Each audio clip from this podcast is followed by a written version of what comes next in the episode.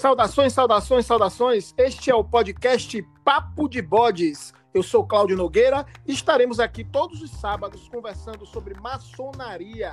Toda semana, convidados especiais. Abordaremos temas históricos, filosóficos e culturais da nossa ordem. Seja bem-vindo, pode entrar. E hoje teremos o episódio de número 60 e 5 e falaremos sobre o tema a maçonaria e o rito de orc americano com o nosso irmão Tassis Valentim. Seja muitíssimo bem-vindo, meu irmão. Pode entrar.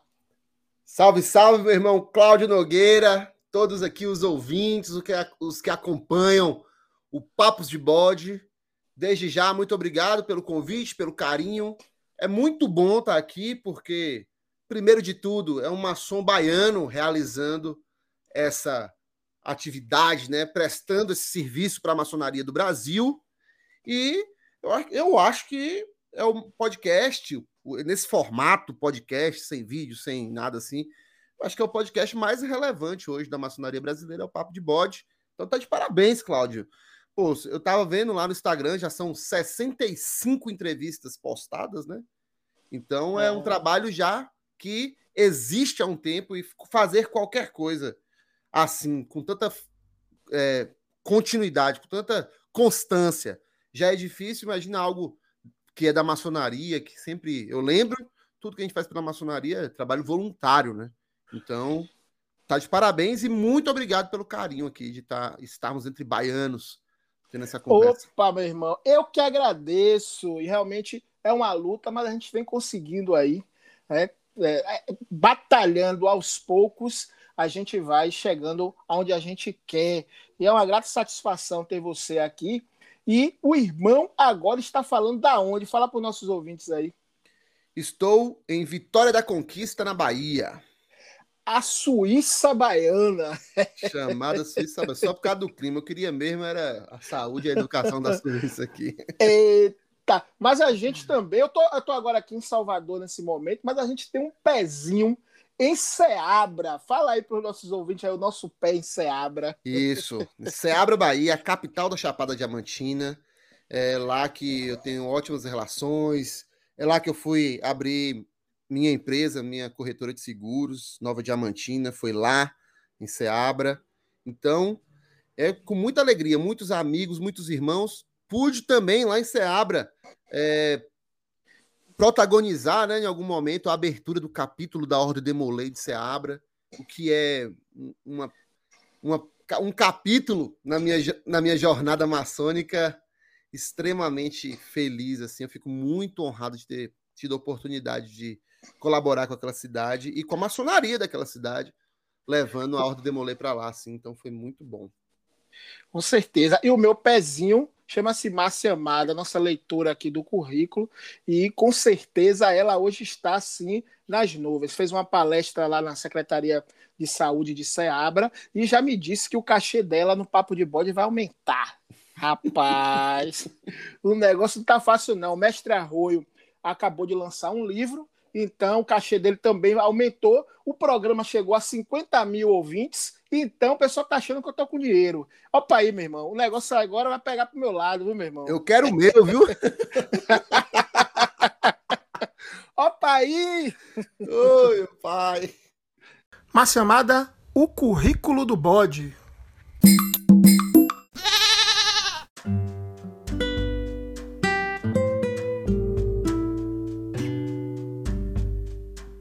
Tarsis Valentim é bacharel em Direito, pós-graduado em Direitos Humanos e Democracia.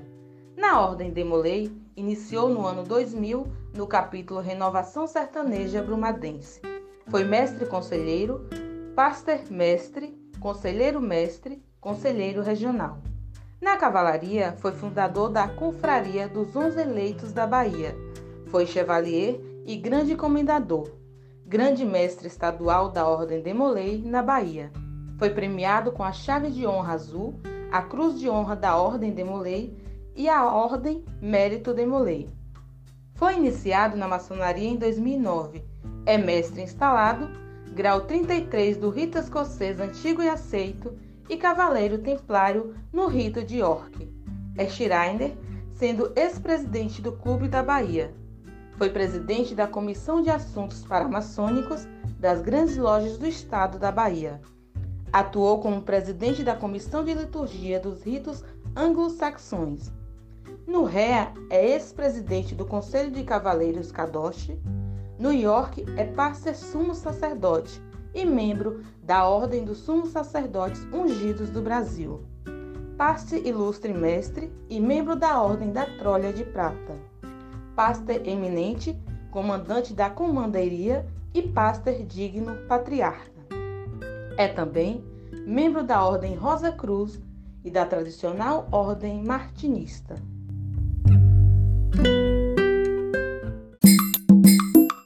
Mas, meu irmão, afinal, o que é o rito de York americano? Eu não conheço o rito de York americano, não, velho. Eu conheço o rito de York ou o chamado American Rite também. Tem uma boa parte da maçonaria americana que chamam do, do rito americano. Agora, rito de York americano, eu desconheço porque eu não conheço outro rito de York. Só... Calma, calma, calma, meu irmão. Deixa a polêmica para depois. Daqui a pouco o irmão vai explicar por que, que aqui no Brasil tem esse problema da questão do nome do rito, tem toda uma história. Mas por enquanto, explique pra gente o que é esse rito, pelo amor de Deus, meu irmão. Querido, o rito de York é o ritual é, mais praticado no mundo, é o ritual praticado que veio dos Estados Unidos, que Thomas Smith Webb presenteou a gente, e essa é uma característica muito forte do rito de York, que é essa possibilidade da gente praticar um ritual que existe uma coerência por ter feito, ter sido feito por uma única pessoa, né? Não que no decorrer do tempo o ritual não sofreu é, colaboração de outras pessoas, mas o núcleo duro, aquela estrutura básica do ritual, aquela liturgia essencial do ritual, foi escrito por um único homem, que, é o Thomas Smith Webb. Então isso traz uma característica para esse ritual do rito de York, que do simbolismo, do grau de aprendiz até o grau de cavaleiro templário, você tem uma coerência e isso é muito bom. Toda a maçonaria, toda a maçonaria americana pratica esse ritual com pouquíssimas exceções, porque pode ter aí o irmão que é mais estudi estudioso assim, fala: "Não, mas lá no estado da Louisiana tem umas lojas do rito, não sei o que sim, tem". Mas majoritariamente, esmagadoramente, o ritual praticado pelas lojas simbólicas nos Estados Unidos é o rito de York, porque eles adotam esse monitor de web, né? Então esse ritual é um ritual bem prático, né? Bem enxuto, ele é bem focado na que, nas questões essenciais da maçonaria, qual seja as lições da moralidade maçônica, naquela compreensão de que a maçonaria é uma escola de moralidade. Então, é um ritual que tem muito foco na questão das virtudes a ser desenvolvida pelos maçons e que, que é esse composto aí, né? O desenvolvimento das virtudes é a costura dessa ciência maçônica, onde o ritual do rito de York nos apresenta com muita clareza e objetividade. Perfeito, irmão. E o rito de York é um rito, é um dos mais antigos da maçonaria chamada especulativa, né? da, da, vamos dizer assim, da, da fase mais moderna para cá. E também é, como o irmão já disse aí, um dos ritos mais praticados no mundo. E eu queria que o irmão falasse um pouco dessa trajetória do rito de York, como é que começa, um pouco da história do rito de York. É, tem uma pegadinha aí quando a gente fala que é o ritual mais praticado no mundo, porque ele é densamente praticado na maçonaria dos Estados Unidos. Acontece que a maçonaria dos Estados Unidos é a maior maçonaria do mundo, de modo que o ritual mais praticado por membros, membros que praticam o ritual. Então, mano, Thomas Smith Webb era um, um, um pensador, um palestrante, um cara que estava ali pensando a maçonaria em seu tempo, né?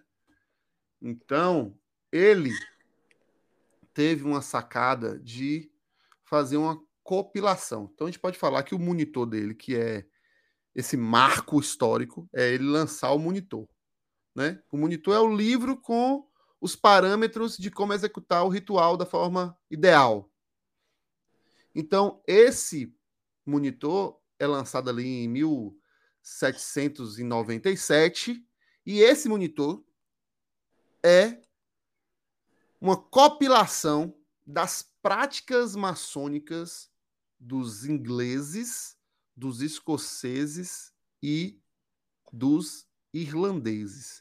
Ou seja, toda esses, todo esse esses maçons, toda essa história maçônica, toda essa tradição maçônica dos colonizadores que construíram a maçonaria americana. E em função disso, mano, imagine, eu tenho loja que foi fundada por irlandeses, tem loja que foi fundada por escoceses, tem loja que foi fundada por ingleses. Lembrando que os ingleses têm duas linhas, que o, o comeu na Inglaterra, tem os ingleses modernos e os ingleses antigos. Então você tinha quatro tipos de maçonaria sendo executada nos Estados Unidos naquele período, e Thomas Smith fala assim, pô, não tem condição, né, velho? Peraí, vamos organizar. E aí ele constrói o monitor dos francos maçons, muito inspirado em um outro monitor que já existia, inclusive ele é claro ao dizer isso no, na introdução do seu, do seu livro, né? Ele fala ó, que a maior parte do que contém aqui é em função de outro livro, né? Que ele traz lá da maçonaria inglesa, de Preston, né? Aqui esse monitor é muito do monitor de Preston, adaptada para minha realidade atual. E qual era a realidade atual dele? Vai ser parecer engraçado, né? Porque em 1797 Thomas Smith Webb estava falando: a maçonaria precisa ser mais prática, o ritual precisa ser mais objetivo, é, os procedimentos ritualísticos precisam é, ser mais simples para que a gente tenha tempo de discutir o que é essencial, a moralidade maçônica, os princípios da maçonaria. Então, não dá para gastar muito mais tempo executando é, é, ritualística quando a gente precisa conversar sobre essa ritualística que a gente está executando, né? E, e, imaginar que, pô, hoje, né, 2021, a gente precisa falar isso para a maçonaria brasileira, ou a, a, forma que a gente está fazendo aqui é prolixa, a gente precisa de uma maçonaria mais é, compatível com nossos dias. E, pô, Smith Webb estava falando isso no final do século XVIII nos Estados Unidos. Então, o ritual é esse ritual que copila toda essa tradição maçônica, que a gente pode chamar dessa tradição primordial da maçonaria, no sentido de que não tem como negar que essa maçonaria como a gente conhece hoje, essa maçonaria moderna, essa maçonaria especulativa, surge ali, na Escócia, na Irlanda, na Inglaterra. Então ele pega essas práticas, condensa, simplifica, dá uma ordem, uma coesão para os rituais de cada grau e lança o livro. Né? Então, essa é a grande revolução que o Rito de York faz e a grande revolução que Thomas Smith Webb faz. Junto com isso, além do monitor, ele funda também os corpos, né? Porque, para quem não sabe, o Rito de York, a estrutura administrativa dele é interessante. Para quem está acostumado aqui com o rito escocês no Brasil, que é o ritual mais praticado no, nesse universo latino, na América Latina, no Brasil, a gente tem um Supremo Conselho que governa todo o sistema. Do 33 ao 4 é o, um Supremo Conselho, um corpo só. O rito de York tem essa separação dos corpos pela natureza em que ele foi surgindo, né? O rito de York foi surgindo aos poucos. É, ancestralmente, esses rituais eram feitos para todos os graus serem concedidos na loja maçônica.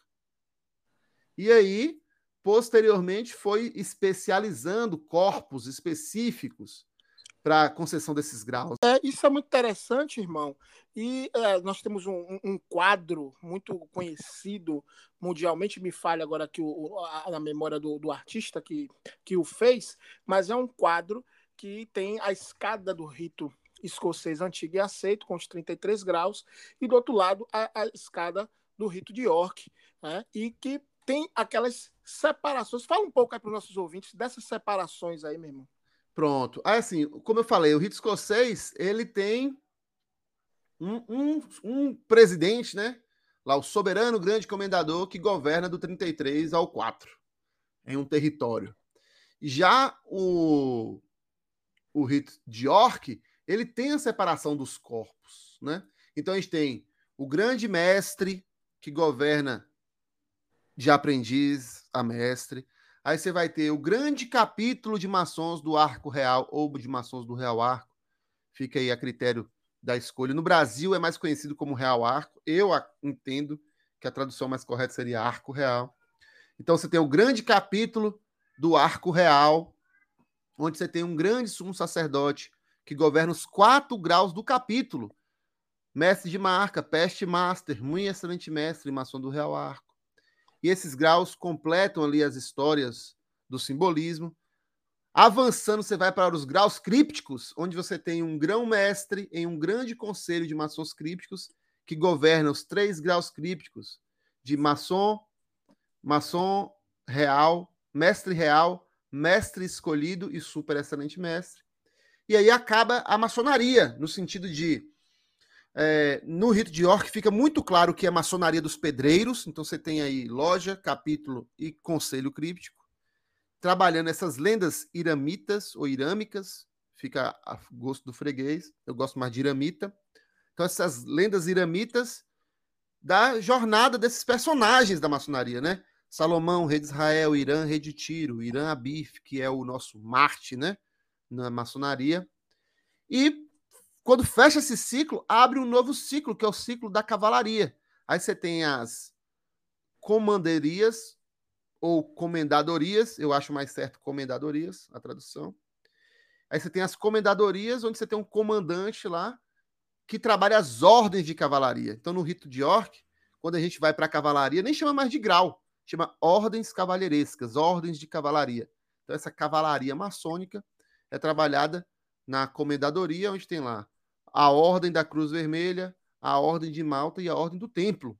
Então, assim, é muito bem estruturado e aí tem essa separação. Administrativamente, muito particularmente, eu não sei o quanto é bom ter três corpos independentes governando e tal. Mas é interessante, né? Isso é uma curiosidade para o maçom brasileiro compreender que são corpos distintos.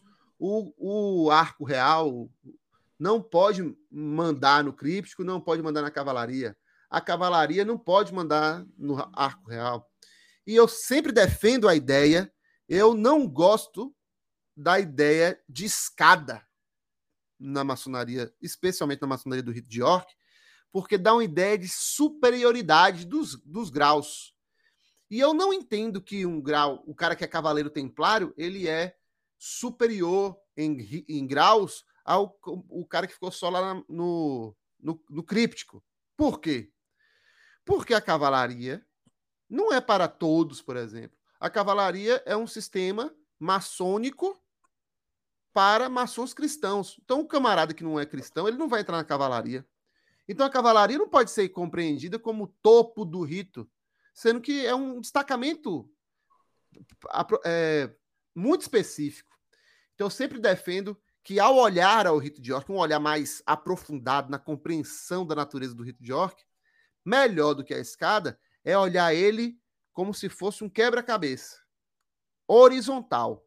Então, você monta ali um quadro e aí você pode adicionar mais um quadro naquele quebra-cabeça e ele vai expandir. E se você quiser, aí você coloca lá o, o, o real arco, né? Adiciona o arco real nesse sistema do simbolismo, você vai expandir a sua tela. Se você quiser encaixar o críptico, você vai também expandir mais a sua tela, mas não é para cima, é lateralmente, é como se você conseguisse se enxergar não olhando para cima, mas conseguindo ampliar o horizonte da sua visão da doutrina maçônica. E se você é um maçom cristão, ao encaixar as ordens de cavalaria, você consegue olhar para é, os ensinamentos do cristianismo com um olhar maçônico. Somos nós maçons reunidos aqui enquanto cristãos, já que na loja, o, sua religião não importa, né? Na loja você só precisa acreditar em Deus e na imortalidade da alma. Mas aqui, na Comendadoria Templária, nós nos reunimos enquanto cristãos que somos maçons que somos cristãos. Então, dizer que é para cima, eu particularmente acho estranho, mas isso é uma ideia avançada. É, é olhar a maçonaria com uma ideia avançada. O basicão é olhar a escada mesmo e ver, tipo, fazendo subindo os degraus da escada, né? E eu também entendo assim todo, todos os ritos, né? Que o olhar para os ritos no sistema horizontal é mais vantagem, mas tem rito que isso não ajuda. No rito de escocês, por exemplo, que os graus são numerados, isso é mais difícil, né? Porque é óbvio que se eu sou grau 33, eu sou mais que você, que é o grau 18, né? Assim, óbvio entre aspas, né? Claro. E no, no rito de York, isso é mais fácil de visualizar, porque os graus não têm números. Cada grau tem seu nome. E tem uma coisa muito interessante, mano, no, no rito de York, que cada cerimônia de grau no rito de York tem seu próprio nome, né? Então, não é um nome genérico do tipo iniciação ou elevação, e todos os graus vão sendo assim. Cada grau tem seu nome. Isso é muito característico do rito de York.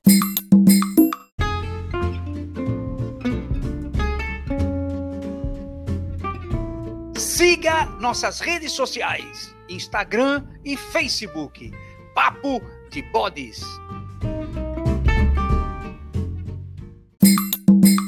Falar do rito de York para ouvintes brasileiros é alguma coisa assim de novidade, porque assim eu sempre rodei loja, sempre frequentei os, todos os ritos é, possíveis na, na, na Bahia. Acredito que a gente dos regulares é, só não tem o rito de São João, é, mas os, os demais ritos.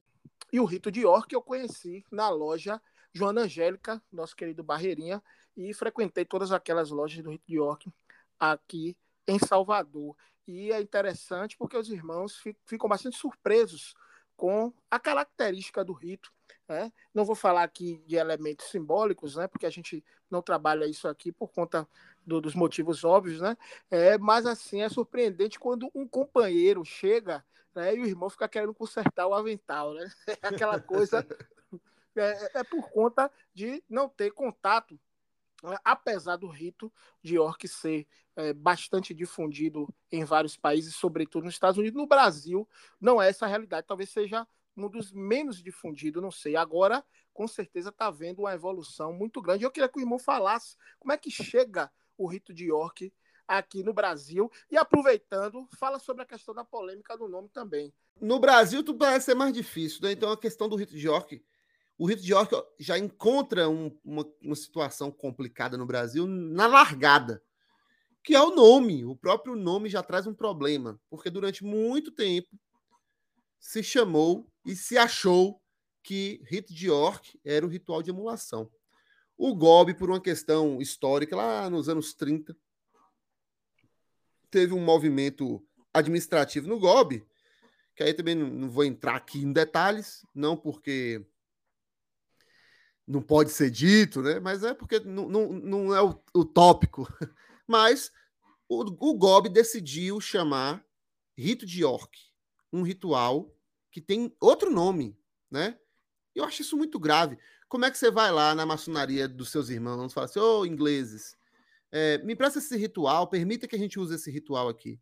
Aí você vai na maçonaria inglesa, a maçonaria inglesa chama aquele ritual de um nome próprio, chama ritual de emulação. E esse ritual tem esse nome porque uma loja foi constituída. Isso é um, um processo próprio da maçonaria inglesa, que também é pauta para outro dia.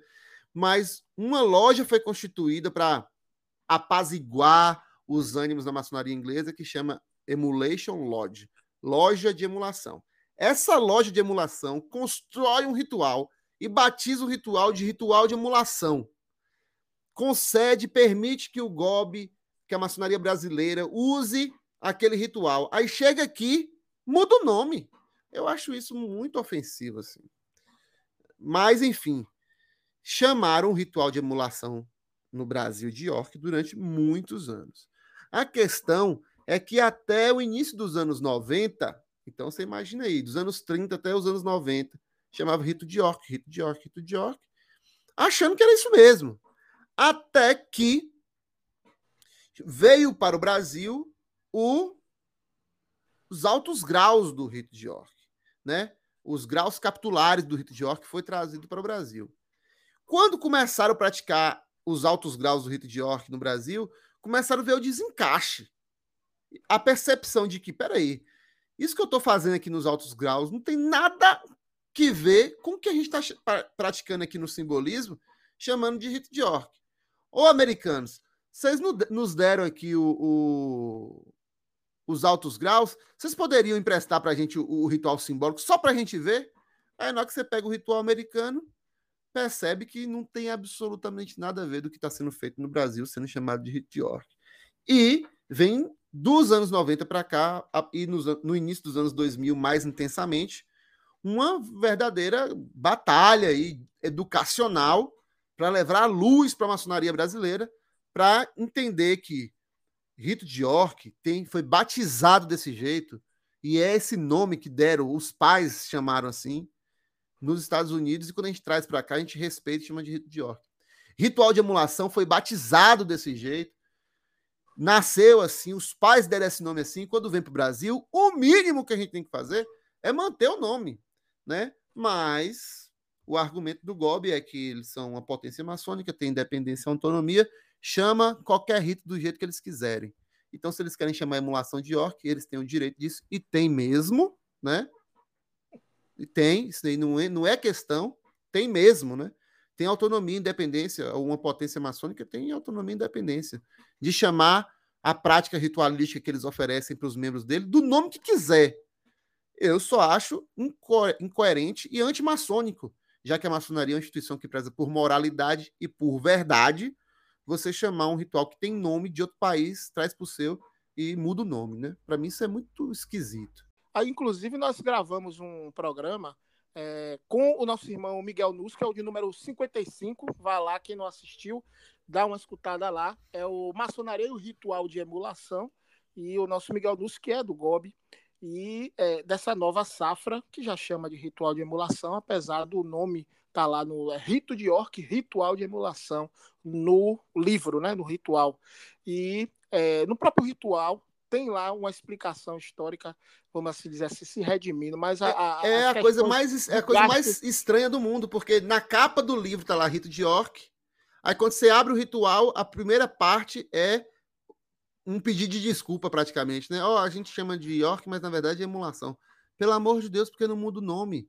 Mas, meu irmão, mas me diga aí, e o rito de York, de fato, como é que ele chega aí? Então, chega pelos altos graus. Aí vem os altos graus, percebe esse desencaixe entre os altos graus e o simbolismo.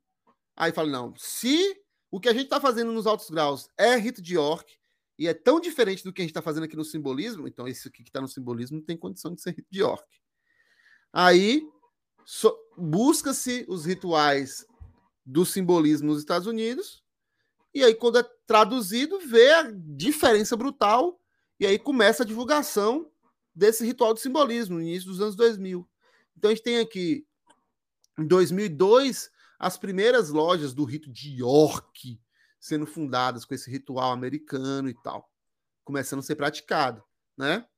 E começa nesse mesma, nesse mesmo momento a busca para a formação educacional dos maçons explicando, ó, o que no Brasil se chamou até hoje rito de York, na verdade é ritual de emulação. Ah, inglês.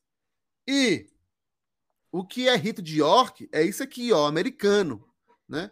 Então foi uma, uma luta muito grande.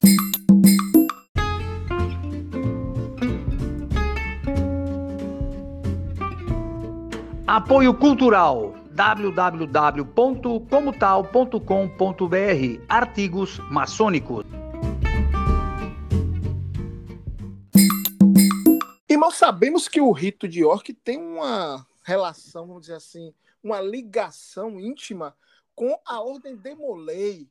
Inclusive, gravamos aqui um episódio né, com o tema Maçonaria Ordem de Molay, com o nosso querido Ítalo Bruno, que você deve conhecer, que inclusive é venerável de uma loja do Rito de York, é nosso conterrâneo. Esse foi o episódio número 9. Quem não escutou, vai lá dar uma presença lá.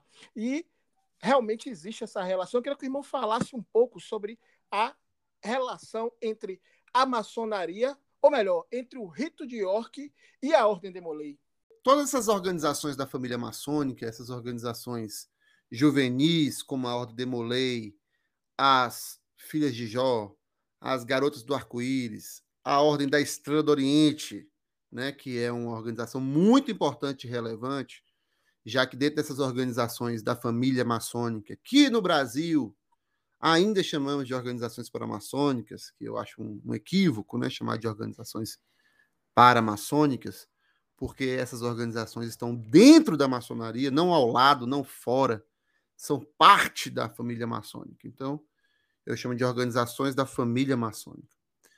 De todas, todas essas organizações da família maçônica que foram trazidas para o Brasil, elas foram trazidas dos Estados Unidos, visto que a maçonaria no resto do mundo não produziu organizações para outros grupos que não fossem homens adultos.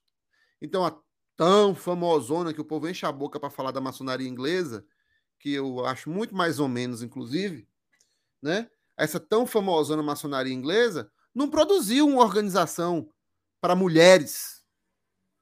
A maçonaria não organizou, a maçonaria inglesa não, não organizou uma organização de dentro da maçonaria regular para mulheres. Aí hoje fica fazendo meia boca lá, cola, com colabora, não reconhecemos, apenas colaboramos com maçonaria feminina, mas isso aí é pepino para outro podcast. Mas a maçonaria americana criou a Estrela do Oriente. Não é maçonaria mista, não é maçonaria feminina, é uma organização da família maçônica para mulheres adultas. Como outras, aí tem lá a Ordem do Amarante, Ordem do Bensan, que é só para mulheres com parentesco com cavaleiros templários. Então, a maçonaria americana conseguiu olhar para o mundo real e entender que existiam outras demandas que não fossem de homens adultos. Aí criou, em 1850, a Estrela do Oriente, viu? Em 1919, criou a Ordem de Molay. Então, assim, quando a Demolay surge, ela surge para garotos. Mas onde é que ela vai beber? Em que fonte que ela vai beber para construir seu ritual? Naturalmente, na maçonaria que está ali. A loja que está abrindo a porta para eles. Então, quando a Ordem Molay de decide construir um ritual, a influência mais imediata é da maçonaria. Então, qual é o rito que os maçons praticam nas suas lojas simbólicas? Rito de York. Então, com essa conexão inevitável, esse laço indissociável entre Ordem de Molay e Rito de York, já que a, a, maçonaria que pratica o Rito de York, a maçonaria americana, pariu a Ordem de Molay, bem como as outras organizações da família maçônica. Hoje, a gente, eu mesmo, sou muito claro ao dizer que quando eu entrei na maçonaria, foi um choque para mim. Eu vim da Ordem Molay, iniciei na Ordem Molay nos anos 2000 e iniciei na maçonaria em 2009. Foi estranho. Quando eu encontrei o rito de York, que eu encontrei a maçonaria do rito de York, aí eu entendi. Eu falei, não, é aqui, é aqui que eu vou ser feliz, é aqui que é meu lugar. Hoje eu sou muito enfático ao dizer, Demolês, tem loja do rito de York na sua cidade? Inicia lá, pai. Inicia lá. É como se você desse uma continuidade na sua jornada que você começou na Ordem Molay.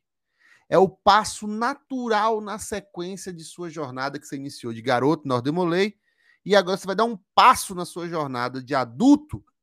É o melhor passo possível na loja do Rito de York. E a gente tem conseguido bastante isso. A gente tem conseguido fazer com que os demolês compreendam que no Rito de York ele vai ser mais feliz, né?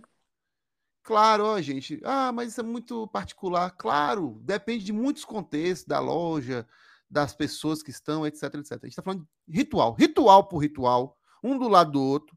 Rito de York. Vai numa loja que pratica rito de York. O ritual vai ser muito mais coerente com tudo que você fez na sua juventude.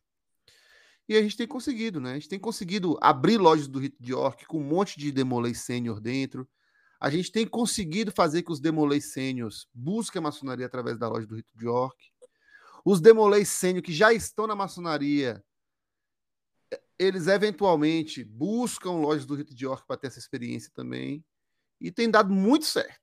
Beleza, irmão. E hoje a maçonaria vive um momento ímpar. Na verdade, a humanidade, a maçonaria não é uma ilha, com certeza também vive esse momento, tem que se adaptar a um monte de coisa.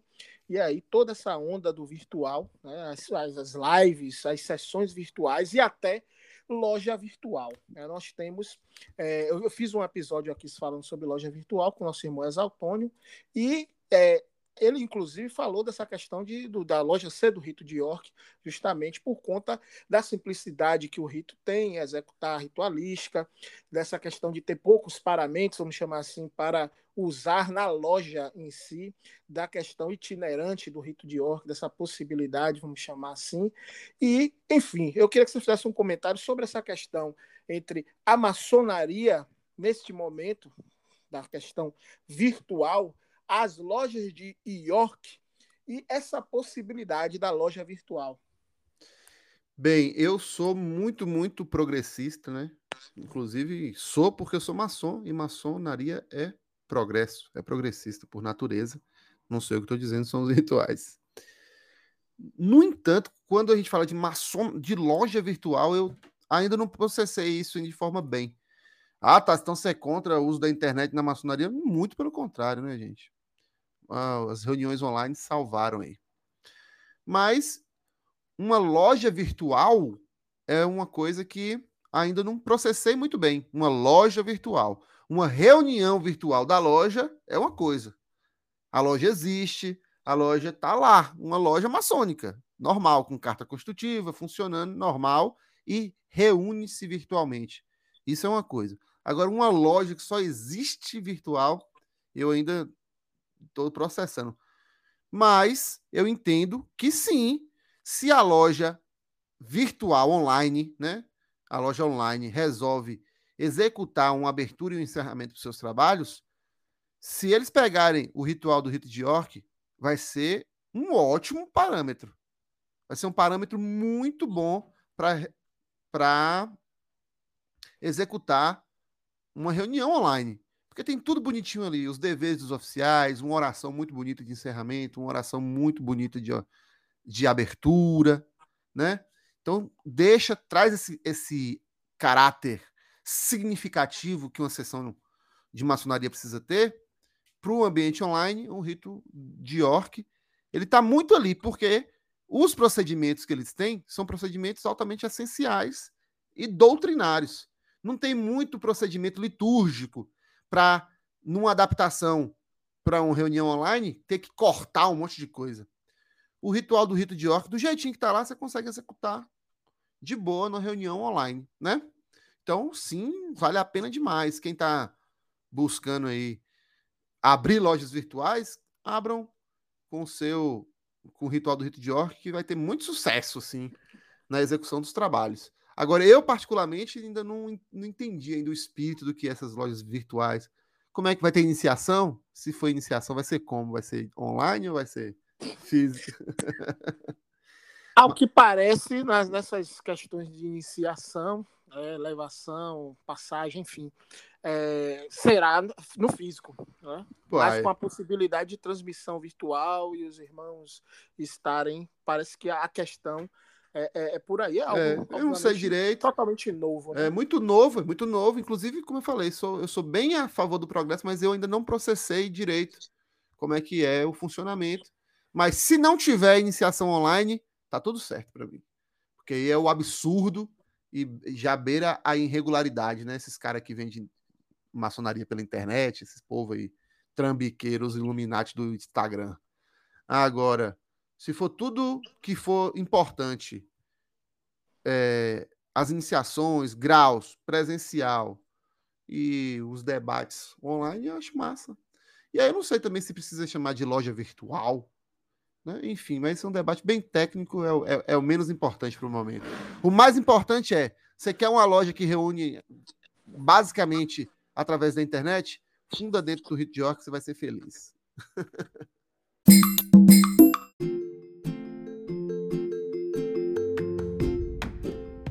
Mestre Arroio, o que é que eu faço para eternizar o pensamento? Escreva um livro. Acesse www.editorareligare.com.br. Nós ajudamos você nessa difícil empreitada. Ninguém escreve um livro sozinho.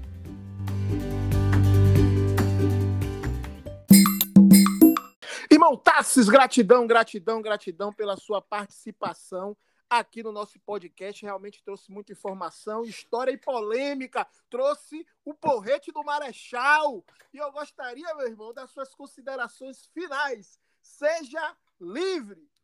Bem, muito obrigado, meu querido. Mais uma vez, parabéns pelo trabalho que você está fazendo. Só queria convidar também quem chegou até aqui, ao final, que me acompanhe também. Eu tenho um Instagram que chama Estúdio Maçonaria, que é um projeto de educação maçônica voltado a divulgar a maçonaria no que a gente chama de escola autêntica de maçonaria, ou seja, a maçonaria da escola de moralidade. Entendendo que existe um esoterismo, na, porque existe ritual, símbolos, etc., mas afastando aquela coisa mística e tal, e falando assim: você curte misticismo? Vamos para a Rosa Cruz. Vamos para a Rosa Cruz, vamos para o martinismo, se você quer trabalhar misticismo. Na maçonaria, vamos trabalhar moralidade, virtude, né? Então, eu trabalho nessa perspectiva, o Estúdio Maçonaria, Escola Autêntica. Segue lá a gente no Instagram, viu?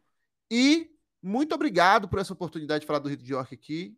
Eu sou apaixonado pelo Rito de York apesar de todos os pesares que está acontecendo no Brasil hoje, mas eu ainda tenho muita fé de que o sistema do rito de York é essencial e indispensável para boa formação, para formação completa do maçom. É indispensável passar pelo rito de York e isso eu acredito do fundo do meu coração e da minha mente. E montasses satisfeito! Figura.